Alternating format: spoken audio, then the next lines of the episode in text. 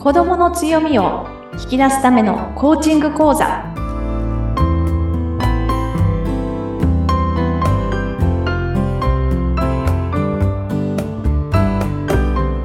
はい、こんにちは。子供の強みを引き出すラーニングサクセスコーチの本堂克子です。インタビュアーの高須幸子です。勝子さん、今回もよろしくお願いいたします。よろしくお願いいたします。はい。まあ、今回4回目ということで、3回目まではね、勝子さんの自己紹介だったり、コーチングってどんなものなんだろうっていうお話を少しお伺いしました。3回目の最後に、まあ、聞くっていうのね、すごく大事だよってお話ありましたね。今回はじゃあ、そこからどういうテーマでお話しいただけますでしょうか？はい、そうですね。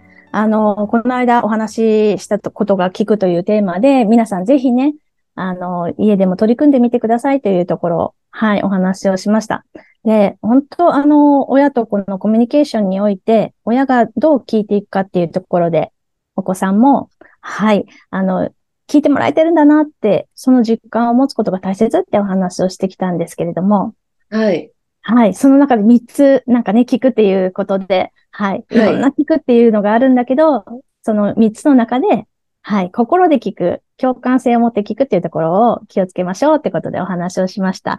はい。はい。そこから、まずは、まずはですね、はいちょっとお伺いしたいのが、はい。はい。幸子さん、あの、この1週間、2週間の間に、何か、はい、ありましたでしょうか？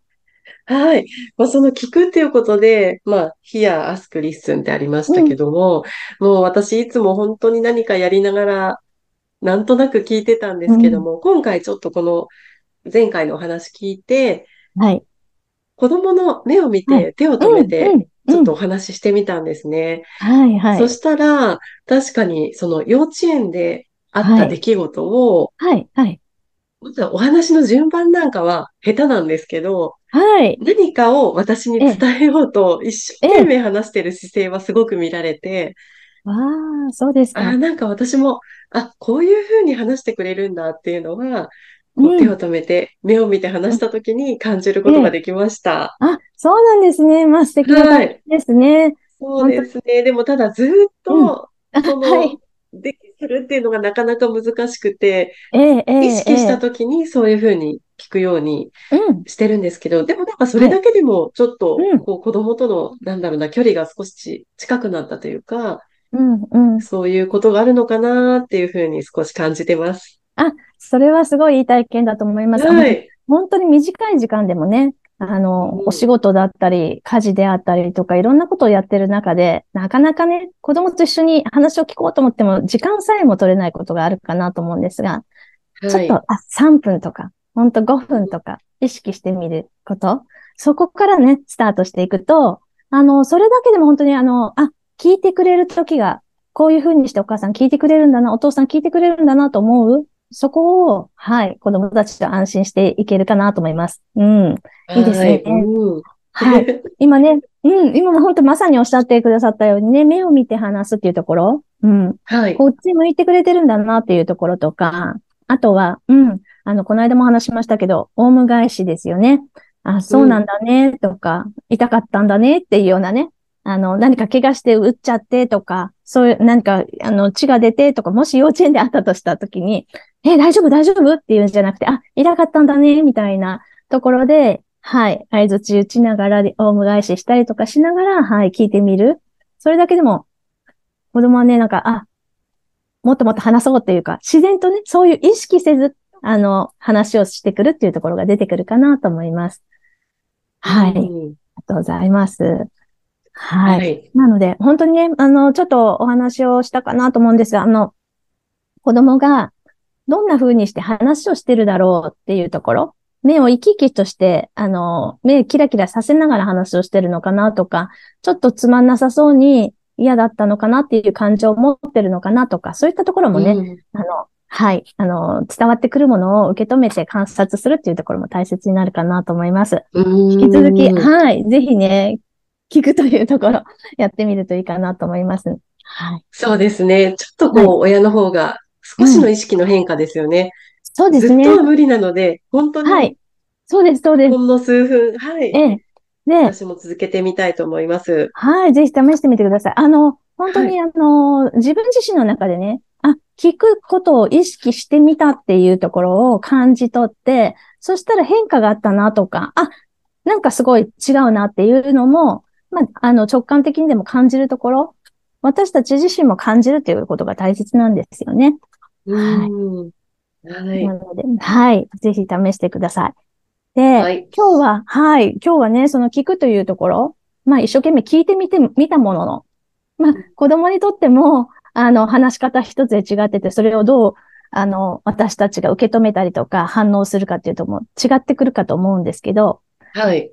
聞くというコーチングスキルだけではなくて、例えば質問、あの、はいえーそうだったの？とかっていろいろ聞いていくときの質問の仕方、それから、はい。えっと、まあ、あの、私たちあの、コーチングの用語では、えー承認と言うんですけども、どういうふうにして受け止めるかっていうところ、そこも大切になっていきます。はい。はい。で、今日この回では、そのあたりをね、ちょっとお話ができたらなと思っています。はい。確かにこう質問の仕方一つで子供も返ってくる言葉も違う気がしますね。はい、そうですね。あのーえっと、ね、えっと、聞くっていう時にお話ししましたけど、こちらの聞きたいことをどんどん聞いていくって言った時に、私たちあの、よくイエイエスノークエスチョンって言うんですよね。はいかはいいいえで答えていくような質問で、どんどん聞いていく。うん。それも、えっと、一つなんですけども、もうちょっと具体的に話を聞く、聞きたいなと思うとき、例えばさっきの話でいきますと、ちょっと子供が、あの、転んじゃって怪我してっていうときに、はい。あの、そこで、あの、聞く質問の中で、あの、イエスノークエスチョンだったら、痛くなかったとか、それだけでも、あの、質問としてはとても成立します。ただ、はい。えっと、どんな風にして転んだのとか、例えば、あの、その後どうなったのとかっていうところの、あの、よく 5W1H っていうね、はい。えっと、英語を学ぶときにね、よく聞くと思いますけど、質問のあり方。はい。ああいう形で、どうとか、あの、他の人のこととか、周りの情景をちょっとね、聞いていくっていうようなことをすると、うん子供も話しやすくなるかなと思います。うーん。なので、うんあの、うん。えっ、と、質問をするときに問いかけて答えやすい質問をするというところ、あの、よくね、あの、聞くの意識の中で ask とか question のあの2番目の聞くをですね、あの、やろうとしたときに、よくちょっと問い詰めていろいろ状況を聞いていこうとするときが、あの、どうしても何、何が起きたみはいたいな時あると思うんですけど、はい。はい。そうではなくって、もうちょっと、あの、情景とか、その、あったことを、あの、子供、お子さんが話しやすいような、あの、問いの書き方ですね。うーん。なんか、確かにこう、こちらは聞きたいことが溢れてくるけれども、それをこう、矢継ぎ早にどんどん質問しても子供は答えられないですよね。そうですね。本当におっしゃる通りです。逆にね、大人同士の中でも、よく、ああの、何かを聞かれるときに、え、なんでそんな質問するの？とか反応したりとか、あとは、あの、問い詰められてる感じとか、なんかちょっとすごい圧を感じるとか、そういったこともあるかと思うんですけど、本当にコーチとして、あの、コーチング的な、はい、関わり方っていうのが、コーチとしてはもう本当に対等な関係で、そこのうんあったこととか、何か聞きたいことを相手が、あの、話し出しやすいように、あの、聞いていくっていうところ。うん。そこは大切ですね。はい。な、何か、うんはい。